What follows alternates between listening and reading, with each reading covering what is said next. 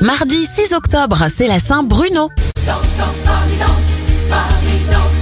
On débute les événements en 1889 avec l'ouverture du Moulin Rouge à Paris.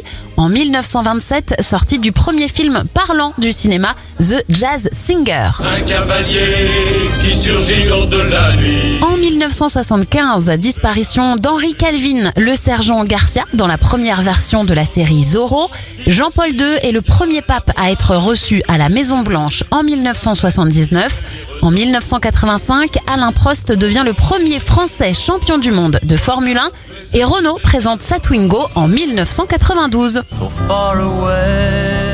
C'est plutôt léger au niveau des anniversaires. La réalisatrice José Dayan a 77 ans et ça fait 71 pour le chanteur Nicolas Perrac.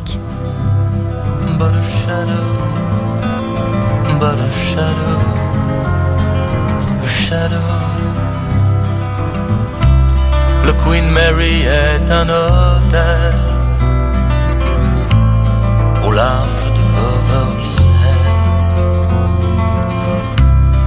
les collines se souviennent